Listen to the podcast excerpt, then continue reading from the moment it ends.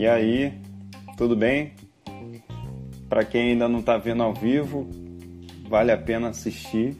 Essa live vai ficar muito bacana. Para quem está chegando agora, muito obrigado. É... Bom dia, boa tarde, boa noite quando você for assistir, né? É, hoje o mais legal é que a pessoa está podendo ter acesso a todo instante, né? E como sempre eu começo agradecendo a quem é, comprou o livro, quem está lendo, quem está com vontade de ler. Queria agradecer demais a quem já adquiriu o Dirá Acima dos Raios, meu primeiro livro. E também eu quero agradecer ao meu livro, porque se não fosse ele eu não estaria vivificando tanta coisa é, interessante que eu queria é, viver na minha vida. E esse momento agora está sendo uma grande oportunidade. Então, muito obrigado a quem está comprando e também a mim mesmo por ter feito esse livro. hoje eu estou muito feliz porque hoje é um papo que vai começar é, graças à, à, internet também, né? E também ao processo do livro com meu colega Vinícius Silvestre. A gente se conheceu pela internet. Eu acho que ele já está por aí, né, Vinícius? Já está por aí e eu vou chamá-lo para a gente começar essa conversa boa. Vocês estão convidados a participar essa sexta-feira que a gente vai ter juntos. Deixa eu achar aqui o Vinícius. Deixa eu abrir. Que esse negócio aqui, rapaz, é. Tem que ter conhecimento de tecnologia aqui, ó. Deixa eu ver. Vamos lá. Ah, o Vinícius aqui. Deixa eu entrar junto. Deixa eu ajeitar aqui. Tá chamando.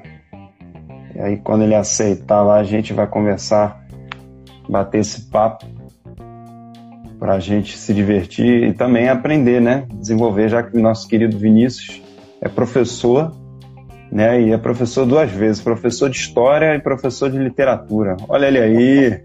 Fui falar teu currículo, tu, tu brotou. meu grande. e aí, meu querido? Está muito garboso, está muito garboso aí. Que beleza. Muito obrigado, né? A gente tem que estrear de, né? tá, tá muito bem. Muito obrigado pela essa, por toda essa honra e por toda essa, essa elegância. Ô, meu amigo, eu é que agradeço o convite, né? Vamos aí trocar informações e vamos enriquecer um pouco a nossa noite de sexta-feira, né? Fazer, fazer a sexta valer a pena, né, meu amigo? Que a sexta tem que sempre fazer valer a pena, né? Com certeza, meu nobre. Com certeza. Já tá valendo. Já tá valendo, né? Sem dúvida, meu amigo. Já vi que tem um, um, uma turma boa aí que eu acho que são seus amigos, né? Que também estão chegando, o pessoal tá bem animado aí também, né? Que maravilha. A professora Cristina. Cristina, Opa. beijo. Boa noite. que maravilha.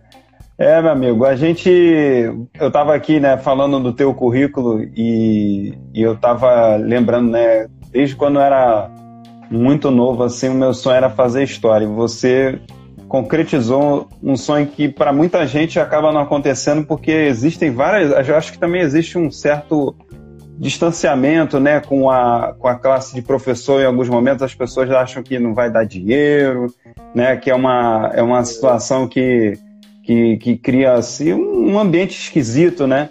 E, e, você sempre pensou em fazer história? Como é que foi essa tua a história para chegar até a história? Fala para mim. Ali.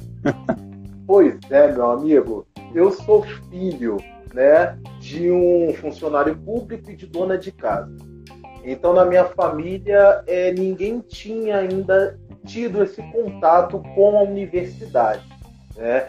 E o meu pai, ele sempre investiu na nossa educação, graças a Deus. Bom. É, e, é, bom. E ele Você é filho único ou tem mais, tem mais irmãos? Eu tenho uma irmã. Tenho uma, uma irmã, irmã, mais nova que é farmacêutica. Né? Legal.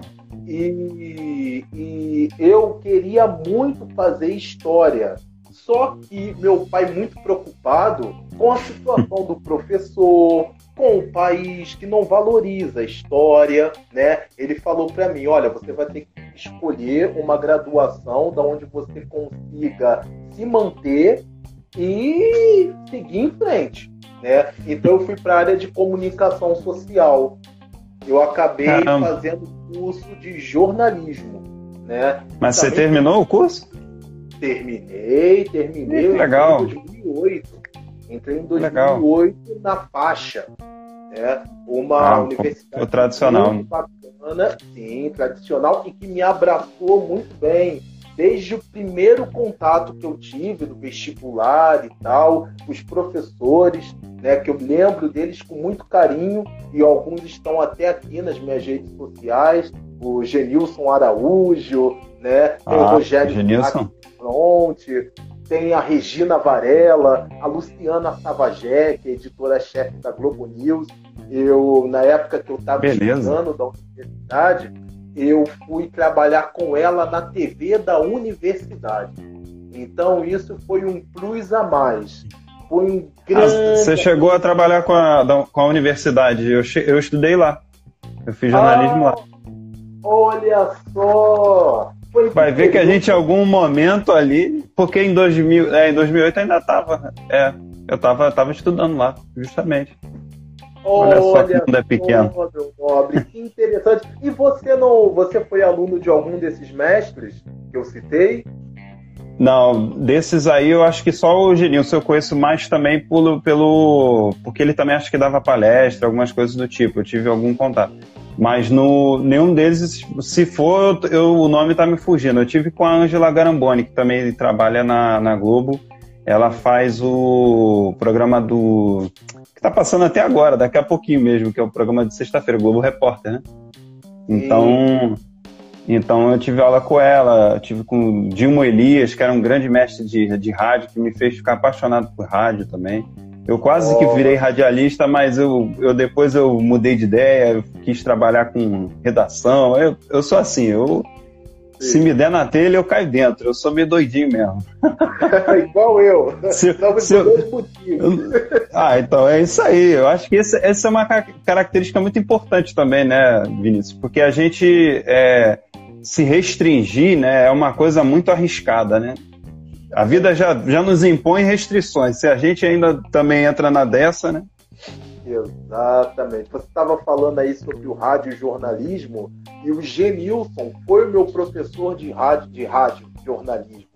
Rapaz, mas foi um, sabe, um aprendizado além da sala de aula. O Genilson, ele é uma figura fantástica, fantástica. E no rádio jornalismo, eu aprendi técnicas de locução. É, um dos desafios que eu tive foi trabalhar com locução. Muito Você gostoso. tem essa voz maravilhosa, fácil de, de, de captar.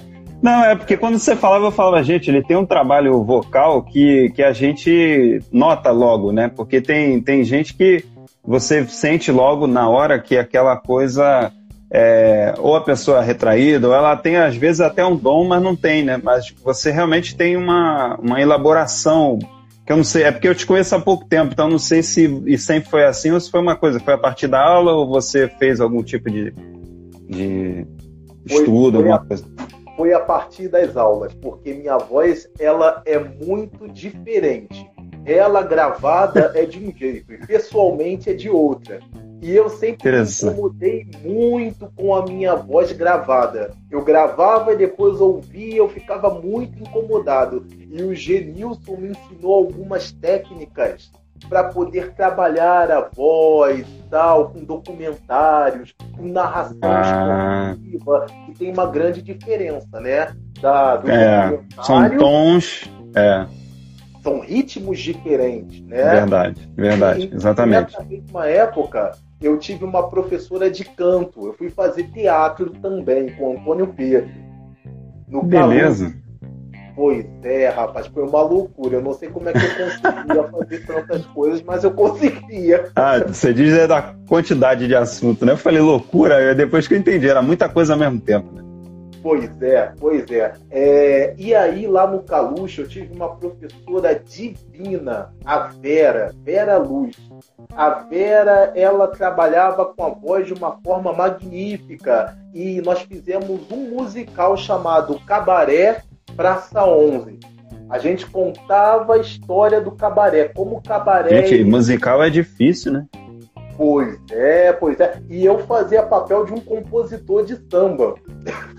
eu ficava lá com uma caixinha de fósforo, batucando e tal. Caraca! Então, é, antes do ápice da peça acontecer, porque acontecia um assassinato dentro do cabaré, né?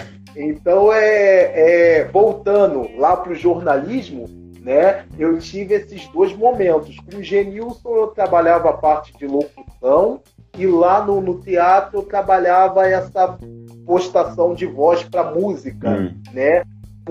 Sim. cantado, sonorizado Isso e tal. Tudo ao mesmo tempo, né? Tudo ao mesmo tempo. A faculdade era de manhã e de tarde e o teatro era à noite no centro do Rio de Janeiro.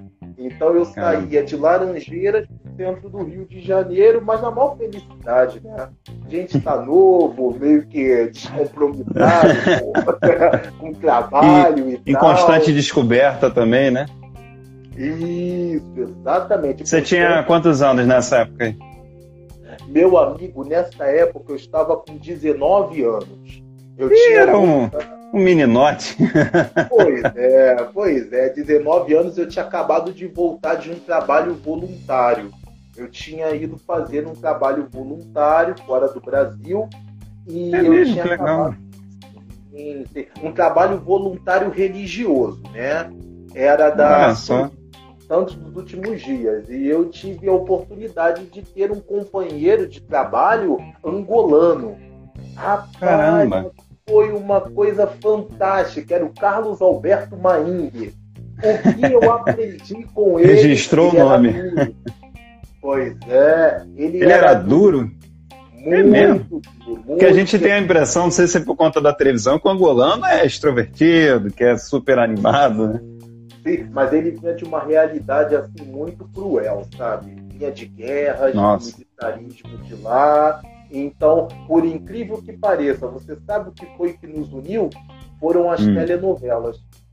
A partir Olha do só. momento que eu descobri que ele gostava de novela e eu sou um apaixonado por teledramaturgia, o negócio casou bem. A gente começou a se afinar a partir dali. E a partir dali ele foi ensinando um pouco do francês. Ele era muito culto ele falava quatro idiomas, mais dois Nossa, dialetos. Beleza. Tinha uma preparação física impecável, era impecável, era um sujeito muito regrado com alimentação, sabe? Eu pude aprender muito com, com uma... Ele era mais velho que você? Ele era mais velho que eu. Ele era ah. mais velho. Eu tinha 18 ele já tinha 25, 25 para 26 anos. Ah, mas não era tão mais velho, né? Era pouquinho. Pensei que ele já tivesse para seus 30, 40 anos, pelo menos. Não, não, não, não, não. Era jovem, era jovem também. E eu até hoje eu fico buscando, tentando encontrar ele nas redes sociais, mas. Ah, perdeu o contato, caramba. Perdi. Ainda mais com a internet. Pois é, pois é. Não sei por onde ele anda, gostaria muito de reencontrá-lo. É. Mas ele, ele te ensinou é, que você diz assim, é, de disposição para fazer as coisas, é isso que você queria dizer também? Ele te deu essa bagagem de, de buscar? Exatamente, exatamente. Porque nós éramos o oposto. Eu fui um garoto criado dentro de apartamento, criado pela vovó, papai, mamãe do lado. Ele não. Ele, diga-se de passagem, era, entre aspas, um bicho solto. Ele se criou sozinho, ele se cuidava sozinho. Essa interação. Exatamente, exatamente. Então foi uma, foi uma interação de choque, de conflito. Nós tivemos muitos conflitos no início, né? Quando nos colocaram junto, nos apresentaram, porque a gente ficava grudado o dia inteiro. A gente não. Ah, entendi. Era uma, era uma equipe, né? Isso, era uma equipe e nós éramos divididos por duplas. Então Entendi. eu e ele nós fazíamos tudo junto, nós estudávamos juntos, nós saíamos para fazer o proselitismo juntos, nós dávamos aula juntos, né? Nos alimentávamos juntos, era tudo junto. Só na hora Cara, de, de desafiador, banho, né? Que separava. Cara.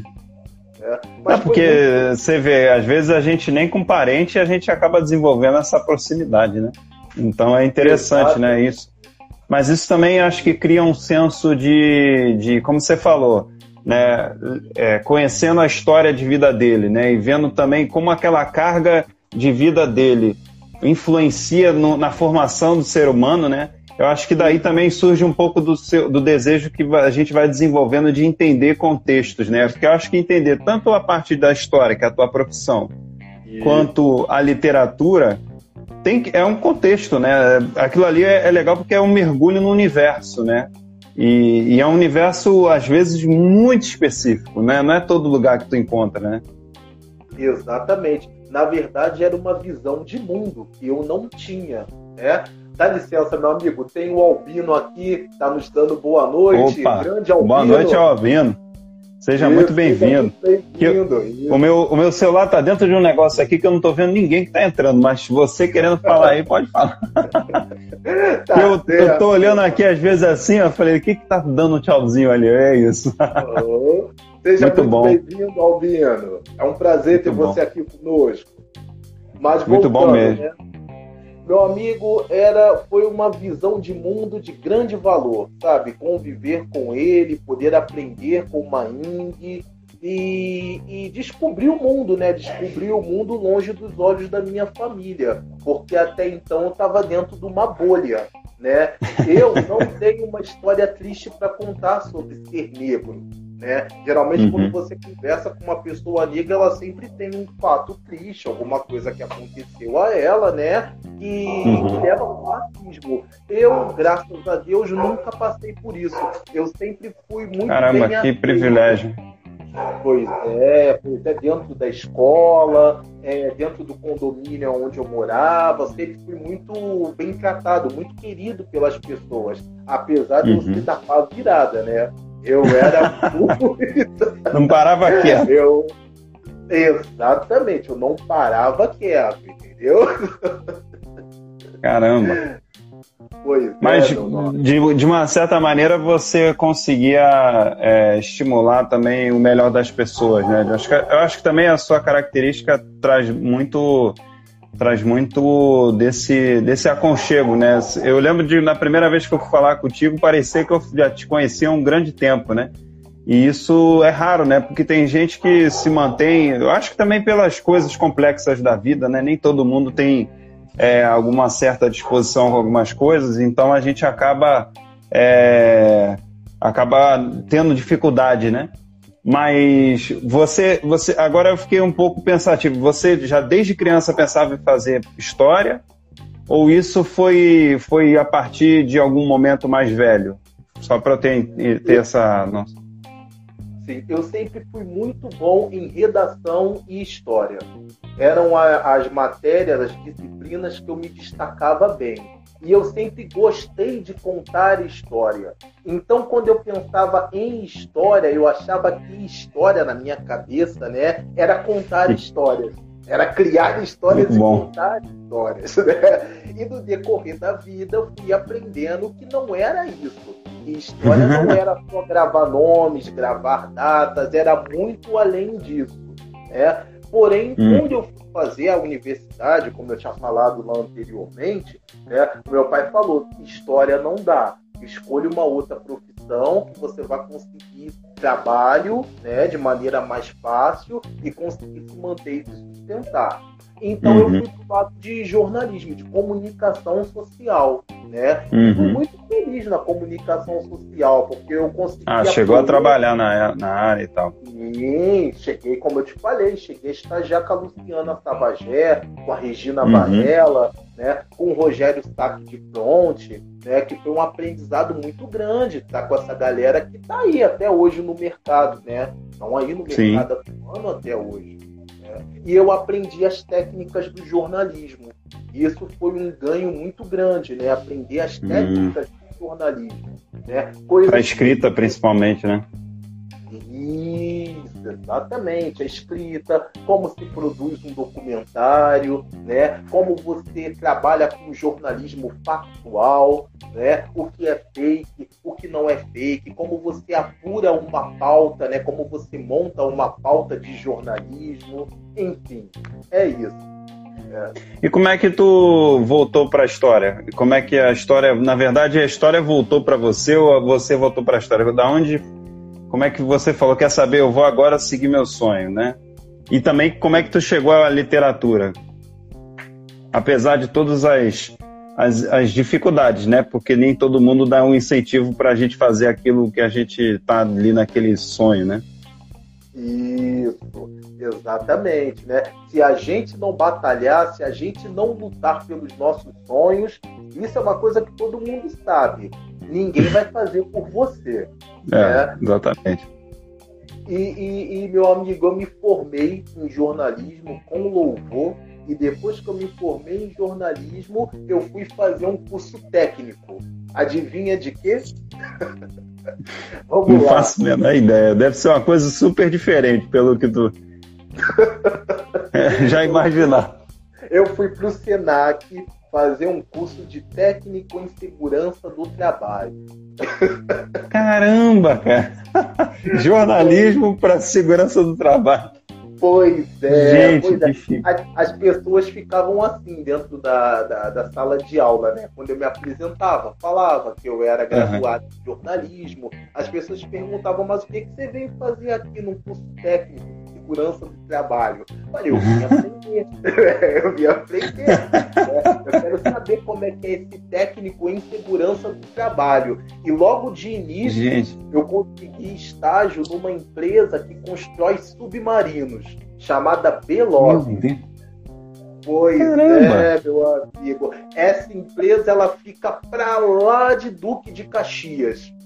E eu fui chamado para uma entrevista fui aprovado na entrevista, tive que voltar para uma seleção, voltei para uma seleção, fui aprovado na seleção, voltei para um teste final com o supervisor lá, o Delfino, que era o supervisor uhum. geral de técnica e segurança do trabalho da Belov, e ele gostou de mim porque quando eu fui para essa parte final, eu fui com o manual na mão do técnico em segurança do trabalho.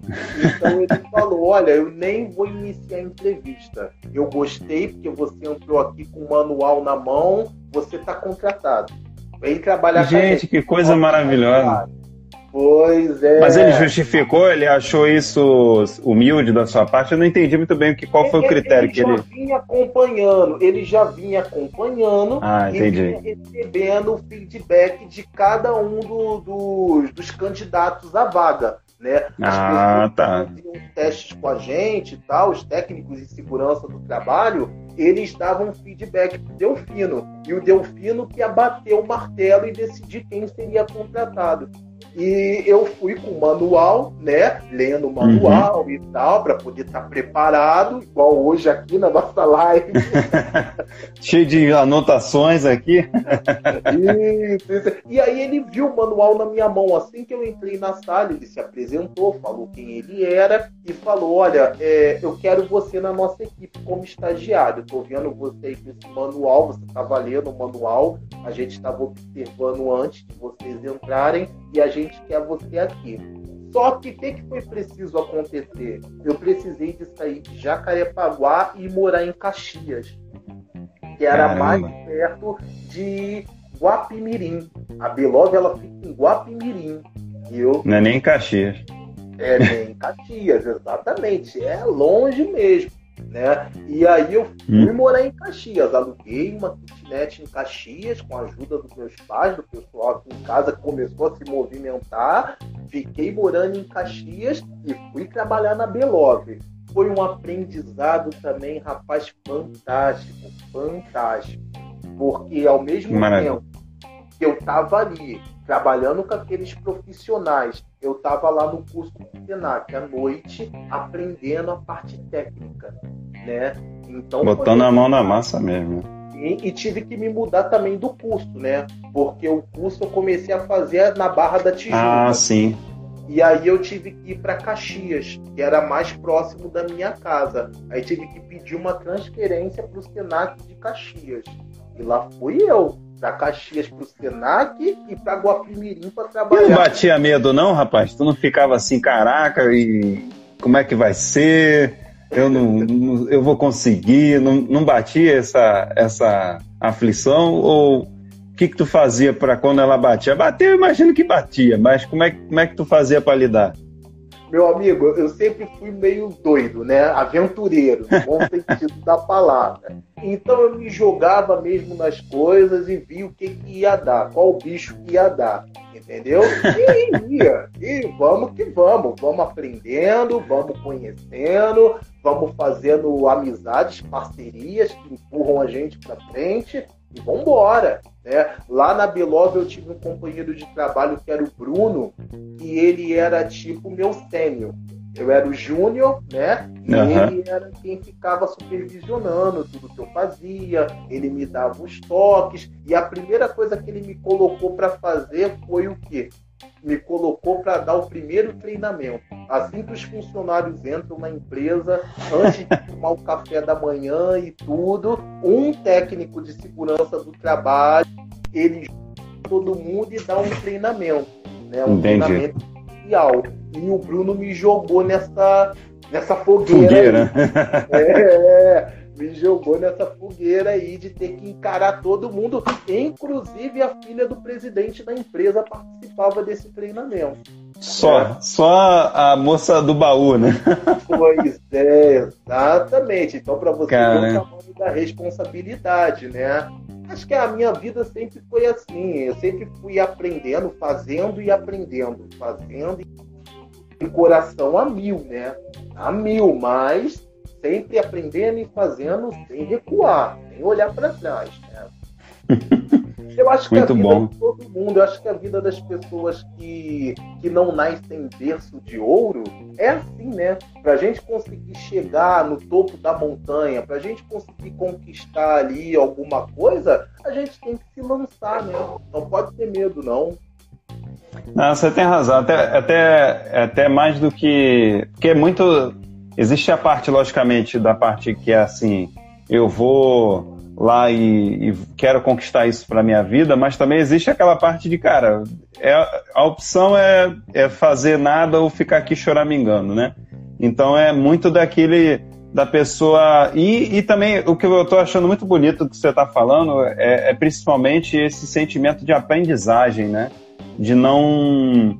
Porque a gente sabe que pode dar certo ou pode dar errado, né? Mas é principalmente esse sentimento de, de, de se descobrir também, né? Porque nesse aprendizado você se descobre também, né? Você se vê, você se constrói, né? Dentro dessa, dessa lógica e você vai, vai se desenvolvendo, né? E isso é, faz com que você tenha, tenha um, um, uma visão de mundo, uma percepção das coisas até com mais gratidão, com menos é, preocupação, é, sem, sem aquela dureza total. Lógico que a vida não é fácil, mas também a vida também tem que ter sabor, né? Se a vida ficar só na, na parte da dureza, como você falou, quem não nasce em berço esplêndido, é, se demole acaba vivendo muito da dureza, né? Fica ali só roendo osso e se e se não se movimentar, se ela própria não fizer aquilo que, que faz com que tenha um gosto, ela, ela não consegue né, sentir o gosto das coisas. Né? E meu amigo, eu concordo com o que você falou.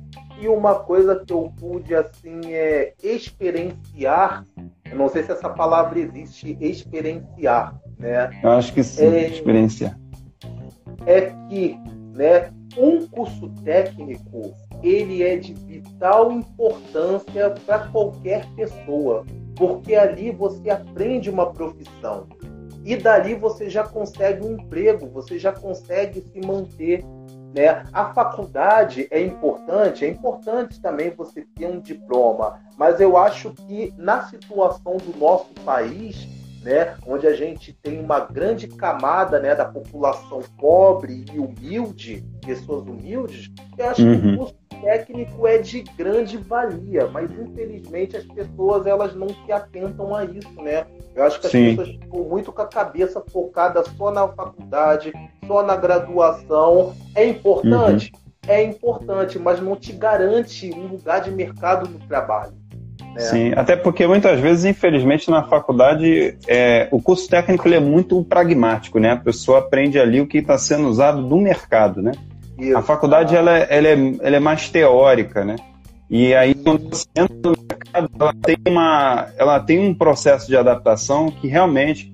Eu lembro que quando eu. Hoje eu trabalho com assessoria de comunicação já tem quase 10 anos. E eu lembro que quando eu tive aula de assessoria de comunicação, não foi nem uma sombra do que é o que eu faço atualmente. Foi muito assim, por alto, né? Então, realmente, dependendo de quem. Porque uma coisa é você. Logicamente que é importante você estudar, fundamental sempre.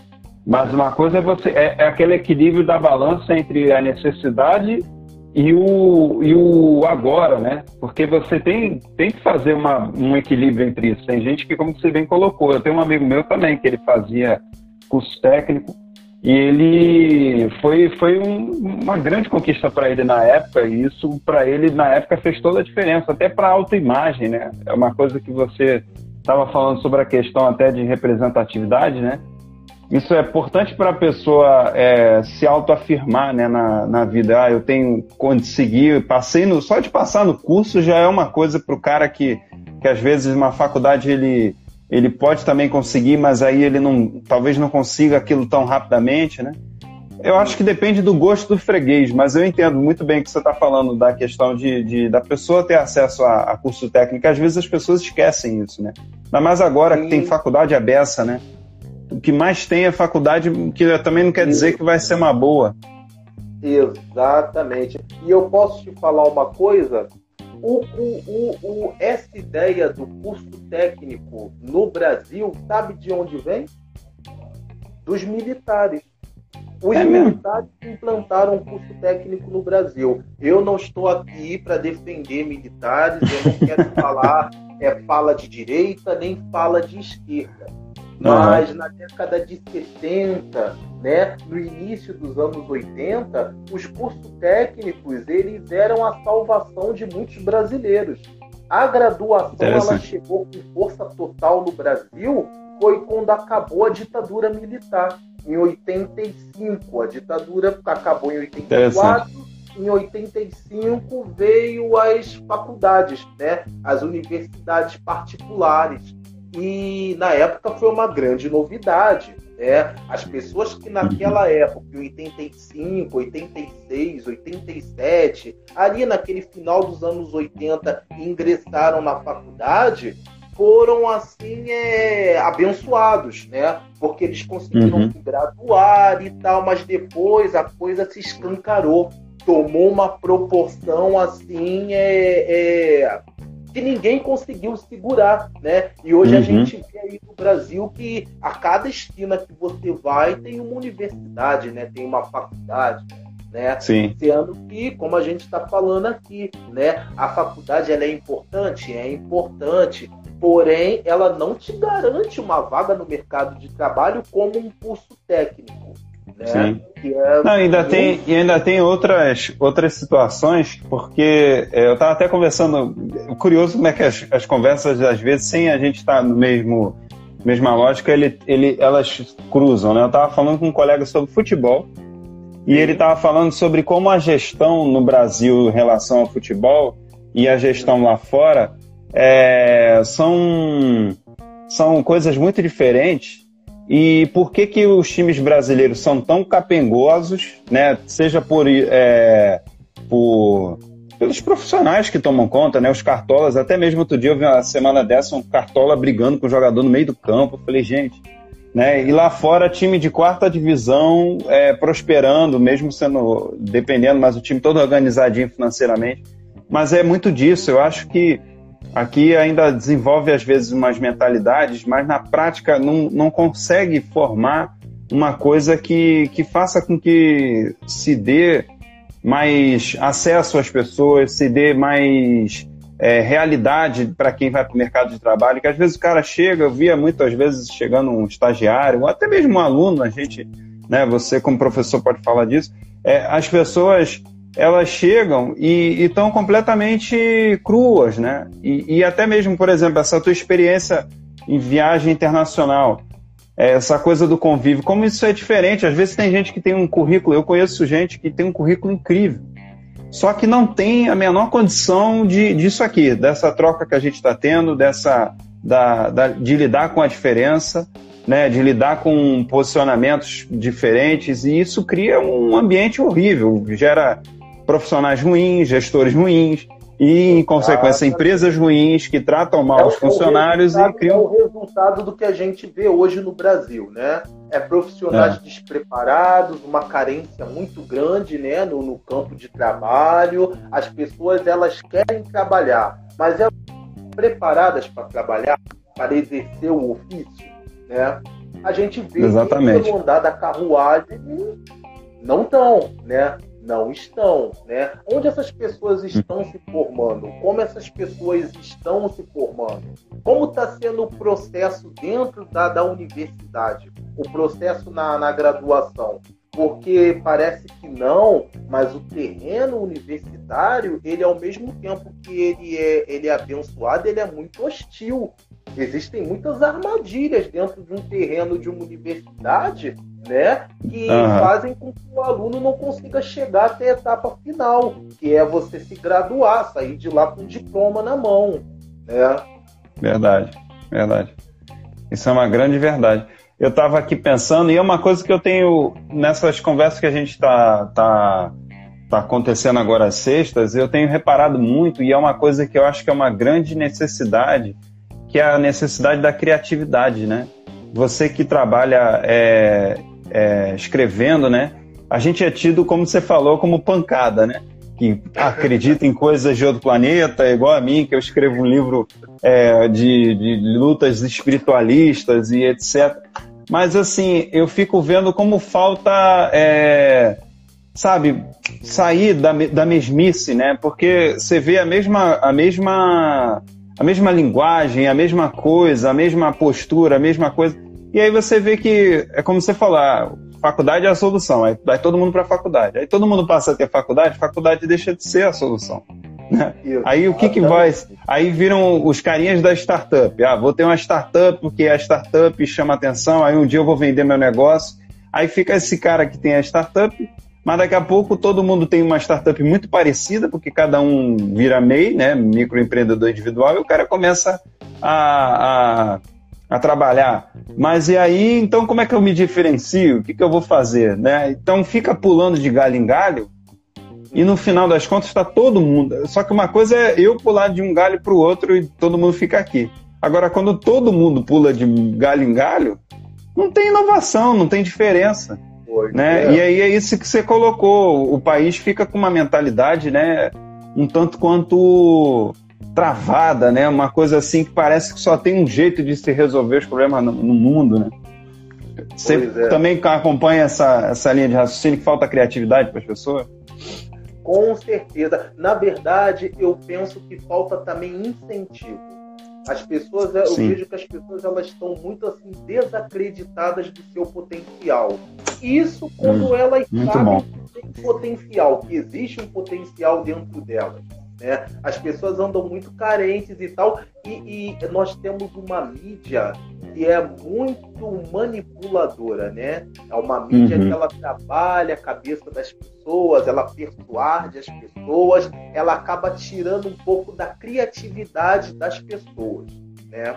Por um outro lado, hoje nós temos é, os telefones, né, os smartphones e tal, e temos as redes sociais que elas nos transformam em potenciador, potenciador, potencia, potencializadores Muito bem. Né, de Saiu. informação. Saiu, exatamente. Saiu.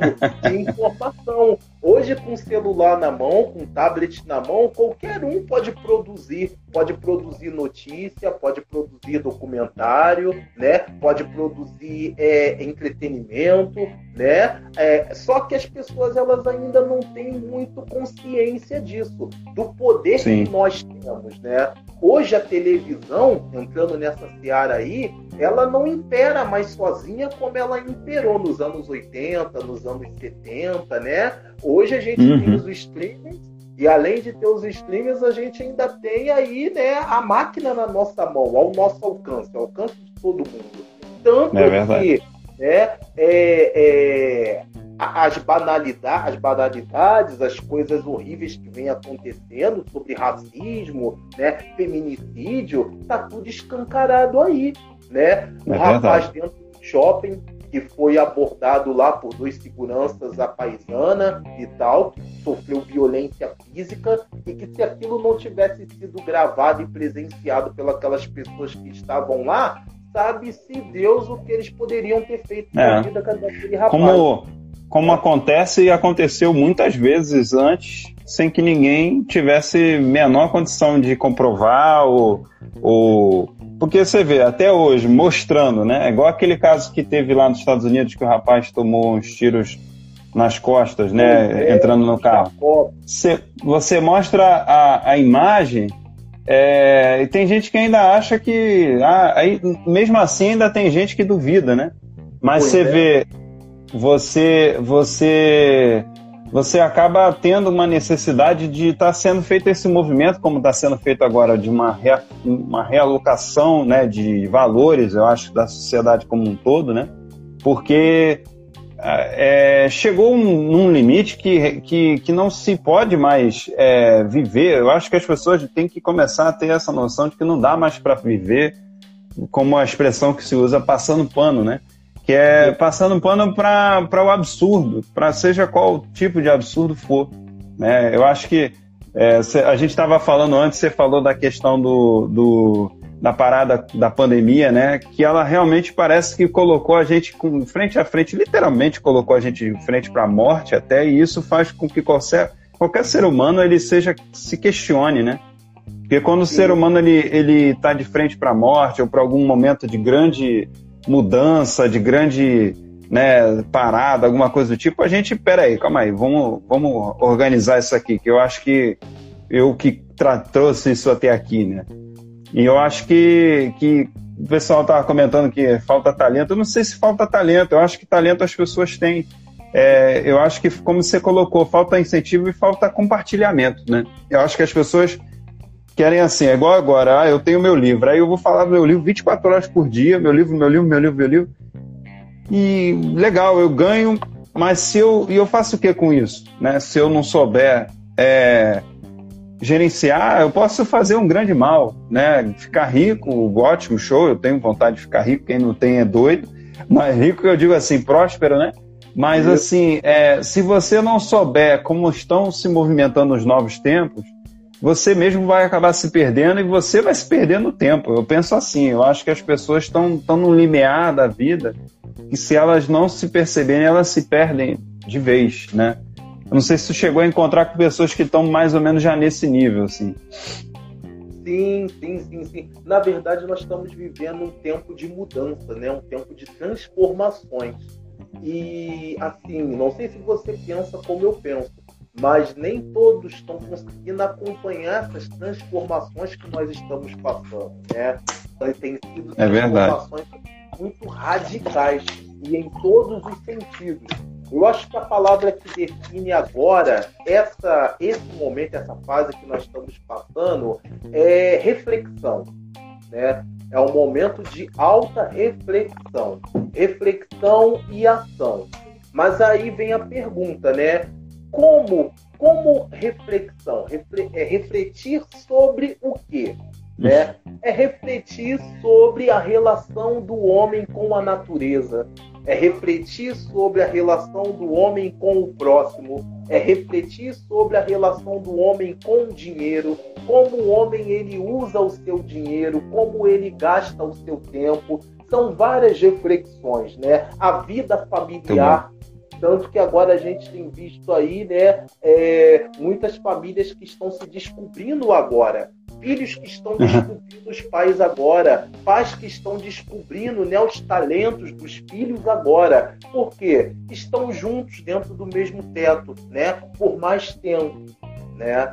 Então é. É, é, um momento de, de muita reflexão e de muita e que a gente precisa de agir, né? Mas com muita cautela, com muito cuidado, né? É, ouvindo os especialistas, o que eles nos falam, né? E se preparando aí para um futuro, para um futuro que a gente quer que seja melhor, né? Mas para que é, exatamente melhor não vai depender só de um, de dois, né?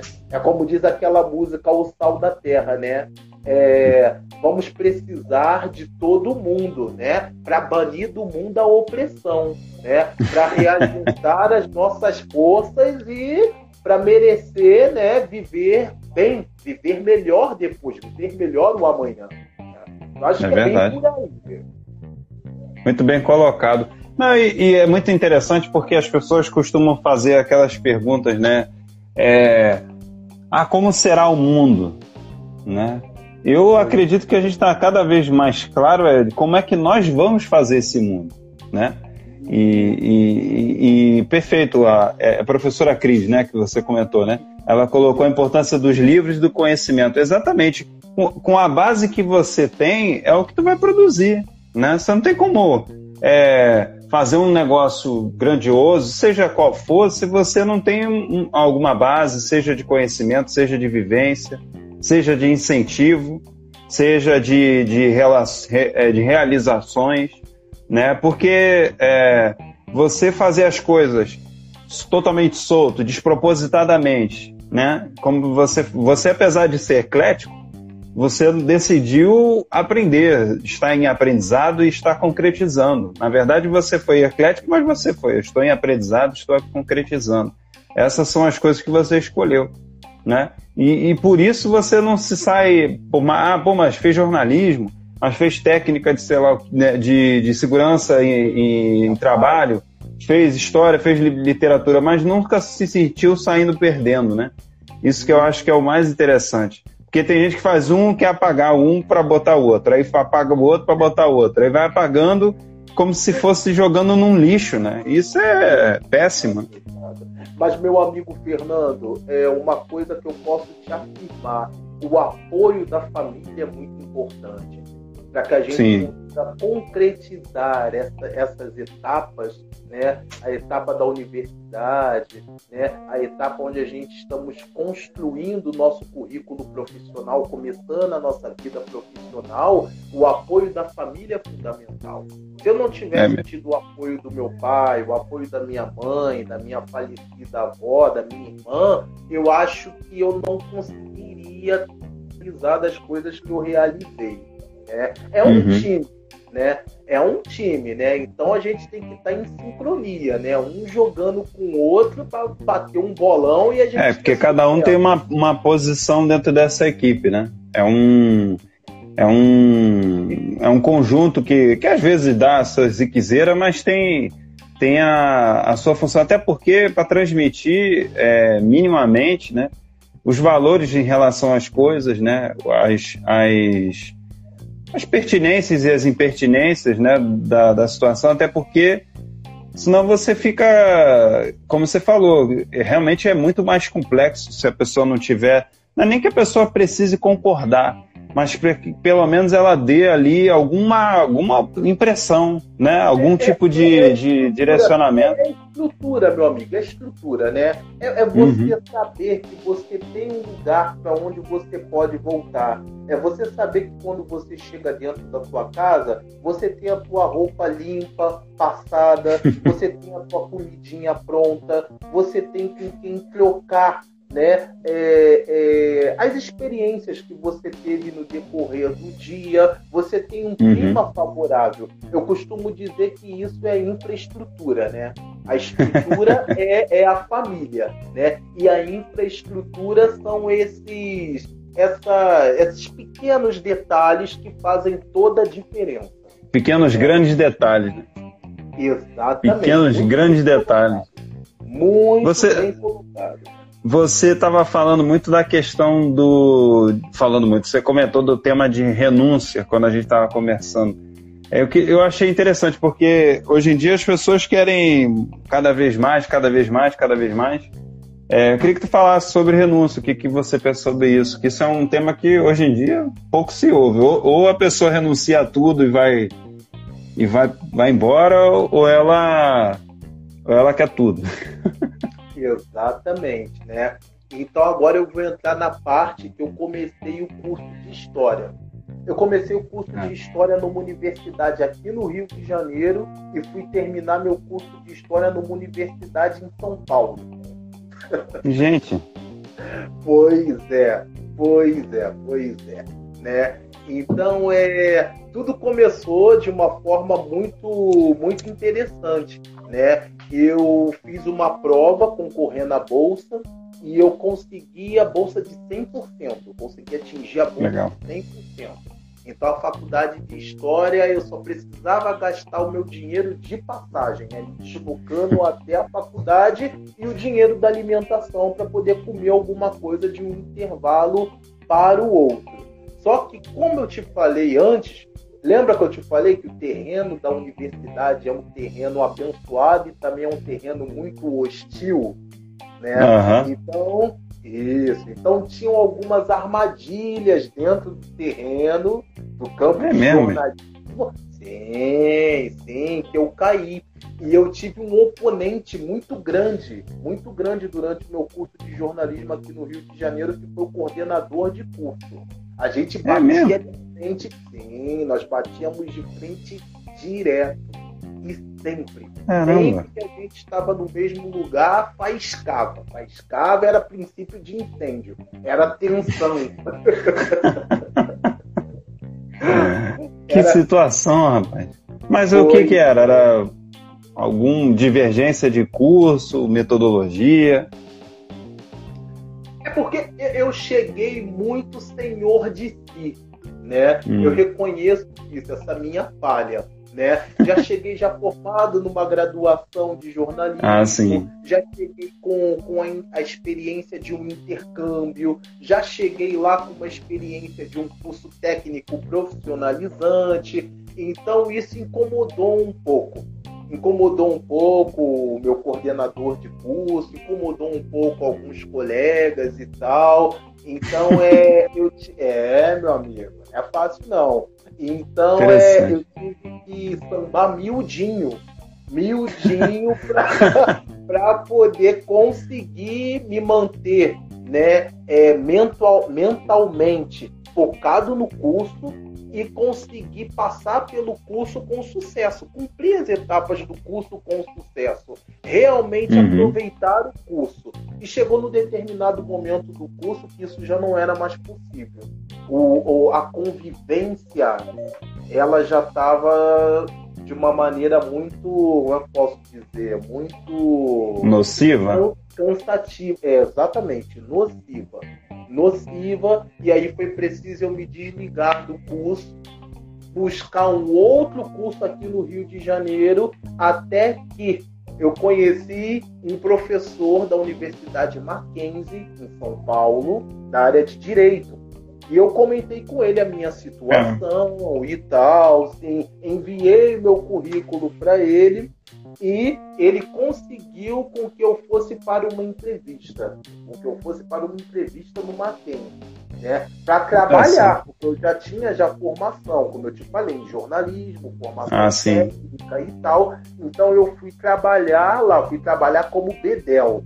Né? O bedel ele é o ajudante do professor, é o cara que Ah, tá. Eu ia te perguntar, me esclarece o que é o bedel é o cara que carrega os equipamentos, né? É o Caramba. cara que deixa a sala em ordem com o professor, é o cara que cuida do retroprojetor dentro de sala de aula e tal. E aí nessa, né, de eu passar por várias etapas até eu conseguir ingressar, ser contratado pela universidade, que não foi fácil, eu consegui, e nessa de conseguir, todo mundo que entra ganha uma bolsa de estudos.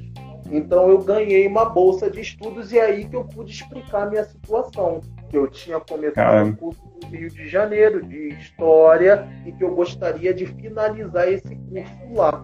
E... Opa.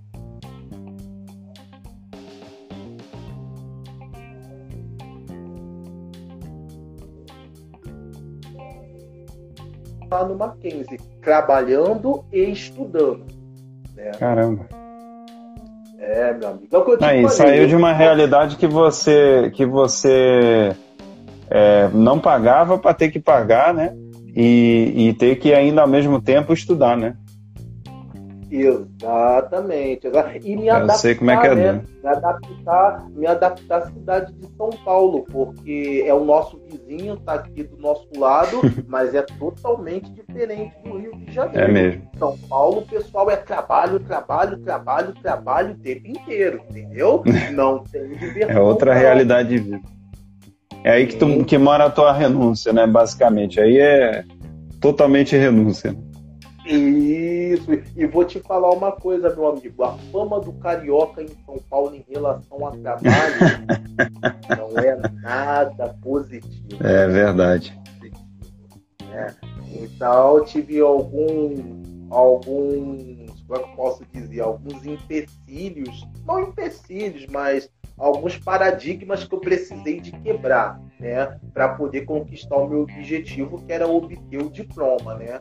Obter o diploma. Mas dá um exemplo. E me estabilizar, né? Me estabilizar profissionalmente também, né? Você pediu um exemplo? É, de empecilhos que você teve lá em São Paulo, mais ou menos. Sim, um dos empecilhos que eu tive foi a, é, conseguir é, similar a disciplina. Porque, por incrível que pareça, lá em São Paulo, o curso é muito mais intenso, ele exige muito mais do aluno do que o curso que eu estava fazendo no Rio de Janeiro. né? Aham. Então, para eu conseguir chegar no mesmo nível da turma, foi bem complicado, porque a- a- a- os alunos do Mackenzie eles têm uma realidade totalmente diferente da do- dos alunos do Rio de Janeiro, né? Geralmente, as pessoas que estudam no Mackenzie são pessoas que têm um poder aquisitivo legal, são pessoas É uma das referências, né? São Paulo. Sim, sim, sim. São Paulo é, É, do, logicamente, do Brasil, né? Isso, isso, isso. E, e muito jornalista que eu, que eu trabalhei também foi formado lá. Alguns, assim, de, de assessoria que eu trabalhava de conhecer, né? É muito bem falado mesmo. Sim, sim. Eu, estudei no campo de, de Higienópolis. Ah, sim. No campo de Higienópolis. Trabalhava e estudava no campo de Higienópolis. Fantástico. Um lugar muito bem estruturado, uma universidade muito bem estruturada, os professores altamente capacitados, uma outra realidade. Né?